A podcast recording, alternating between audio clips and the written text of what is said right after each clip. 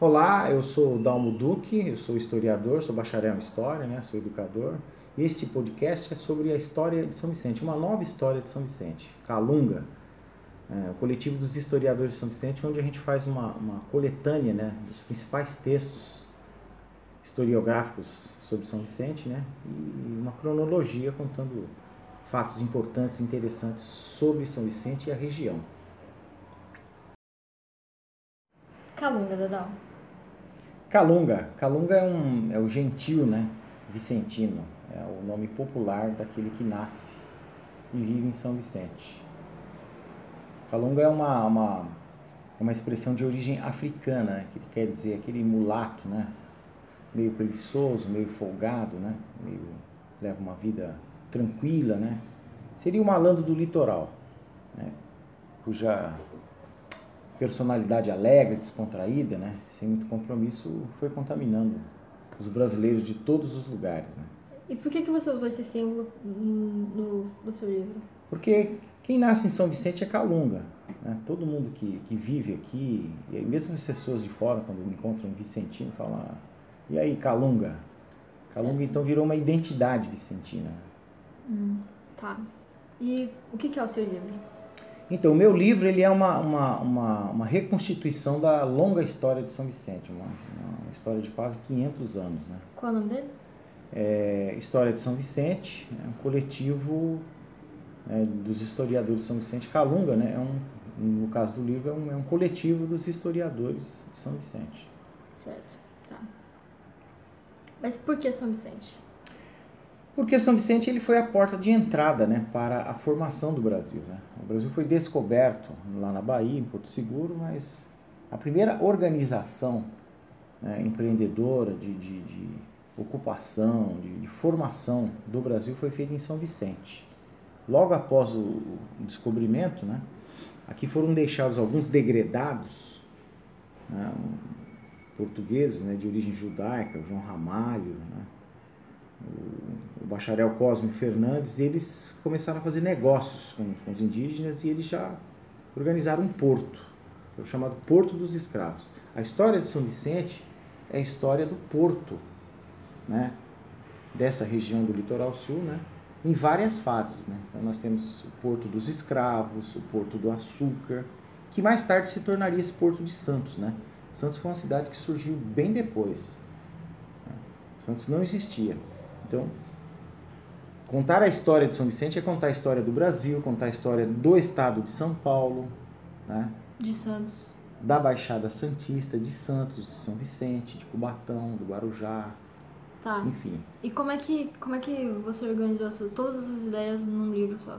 Porque são 500 anos de história, então. Exatamente. Nós tivemos que fazer assim uma, uma, uma organização cronológica. O livro ele tem uma linha cronológica é, cronológica vai, vai contando tópicos né, marcantes da, da história de São Vicente nas três idades, né? No período pré-colonial, período colonial, período é, imperial e o período republicano. Certo. E qual a importância do livro? Ah, a importância do livro é porque ele conta a história regional não tem nenhuma publicação atualizada sobre isso. Então as escolas daqui, elas sentem muita falta, né? Os, os, os professores de história, os professores de, de, de outras áreas, né? De, de artes, enfim, de, de, geografia, eles sentem muita falta quando eles precisam falar do histórico da, da cidade, da região, né? Então tem muito pouco material, e um material assim muito muito restrito, né? Muito repetitivo. Então nós resolvemos fazer uma coisa mais ampla uma coisa didática, né? E também uma síntese, né? Porque contar a história de São Vicente não é fácil. É, narrar toda essa história, uma história completa, né, seria praticamente inviável. E teríamos que fazer vários volumes, né? Então, nós optamos por fazer uma coisa compacta, né? Cronológica e destacar alguns assuntos que a gente considera marcantes, né? Tá, e como é que foi é, achar todos esses, esses dados? Porque você falou que foi difícil porque não tinha muito material de, de estudo, né? Não, o material de estudo tem, só não tem ele compactado. Né? O que nós fizemos é o trabalho de juntar tudo isso né? numa única obra, uhum. numa, numa peça única, né? como se fosse uma síntese desse material que está disperso. Você entra na internet, você pega livros, né? Você encontra muita coisa sobre São Vicente. Só que um pouquinho daqui, um pouquinho de É, lá. historiadores do Brasil inteiro e até do exterior escrevem sobre São Vicente, contam a história de São Vicente em mapas, né, em romances. O Peabiru, por exemplo, que é uma, uma estrada, uma da estrada mais antiga que nós conhecemos no continente, ela começava aqui em São Vicente. Né? É que São Vicente não era só isso que a gente imagina, né? uma, uma, uma vilazinha pequena. Né? São Vicente era uma capitania que abrangia, ia até o Rio de Janeiro. Pouca gente sabe, mas foram os vicentinos que fundaram a cidade do Rio de Janeiro. Saíram de Bertioga e foram fundar o Rio de Janeiro. O Paraná pertencia à capitania de São Vicente, depois capitania de São Paulo. Né? Certo. Então, o livro, ele é um compilado de vários textos, de vários estudos e algumas coisas autorais. É isso? É, a ideia é essa. Nós reunimos num coletivo aqueles que são considerados os principais historiadores, né, como o caso do Frei Gaspar, né, é, e outros pesquisadores importantes né, que contam a história de São Vicente. A história dos personagens né, que, que habitaram aqui a, a região, que colonizaram a região. Né. E por que você começou a escrever esse livro? Como é que, como é que surgiu?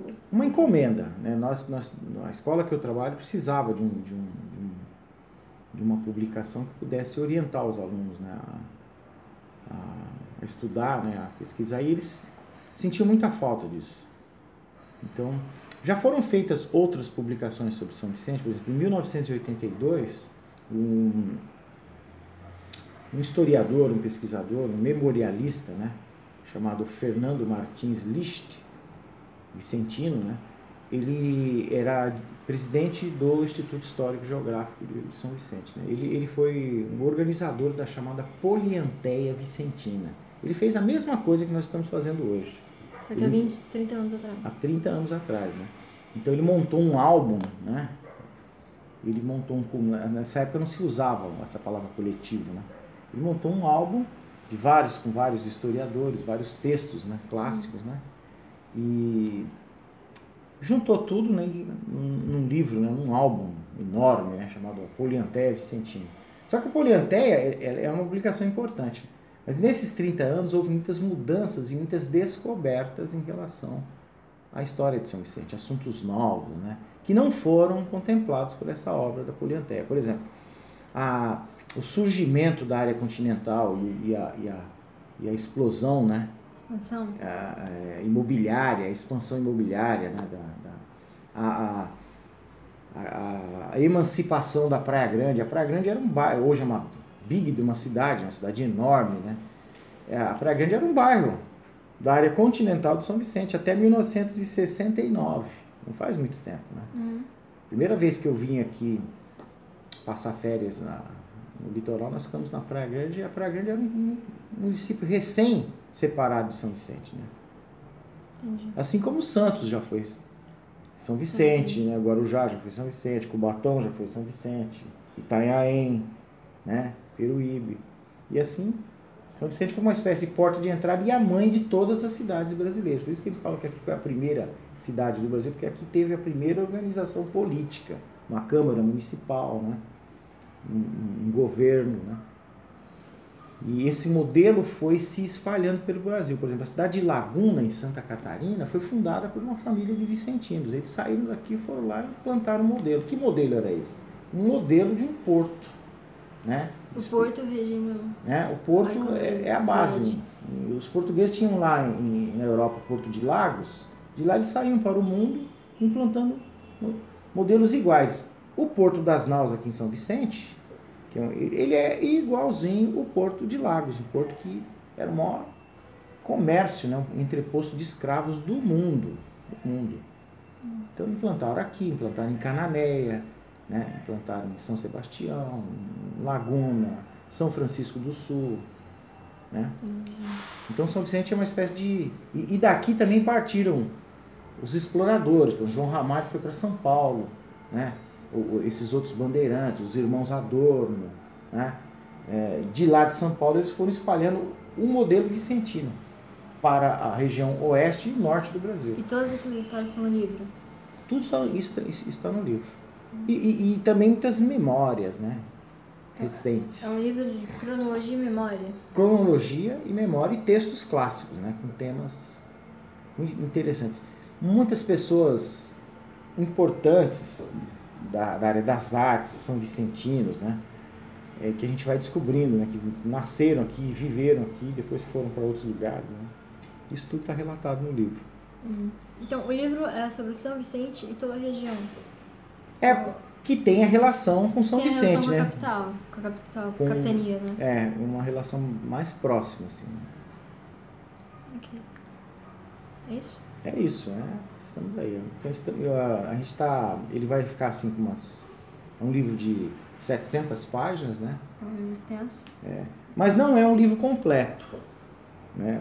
Aqueles historiadores mais exigentes, mais eruditos, assim, eles vão logo perceber que é um livro que não é um livro, uma obra completa. Né? Falta muita coisa, mas porque não tem espaço. Mas os temas foram citados assim, um passando, né? superficialmente, para que a pessoa que é mais curiosa, mais interessada, ela possa se aprofundar nessas temáticas. né? Justamente ter, pra ser também um livro mais abrangente. Tipo, quem não entende muito da história de São Vicente poder ler também. É, para a pessoa que, que, que é leiga, que é a pessoa que quer ter um conhecimento superficial, assim, é, é uma obra interessante, porque é uma obra, assim, é- ela tem uma pegada meio jornalística, né? Como se fosse um, um, um almanaque, né? Uma, uma- leitura leve, cheia de imagens, de curiosidades, de fatos, né? Uhum. E curiosos que aconteceram aqui. Tem até a história de disco voador aqui, né? Mas o livro ainda não foi lançado, então. Ainda não, ele vai Ele- ser lançado como, como obra concluída, depois ele vai ser publicado num formato digital, inserido numa biblioteca de uma universidade pública, né? Ele vai ficar disponível como consulta, né, numa universidade pública. E logo que for possível ele vai ser impresso e distribuído, como todos os outros livros. Ok. É isso?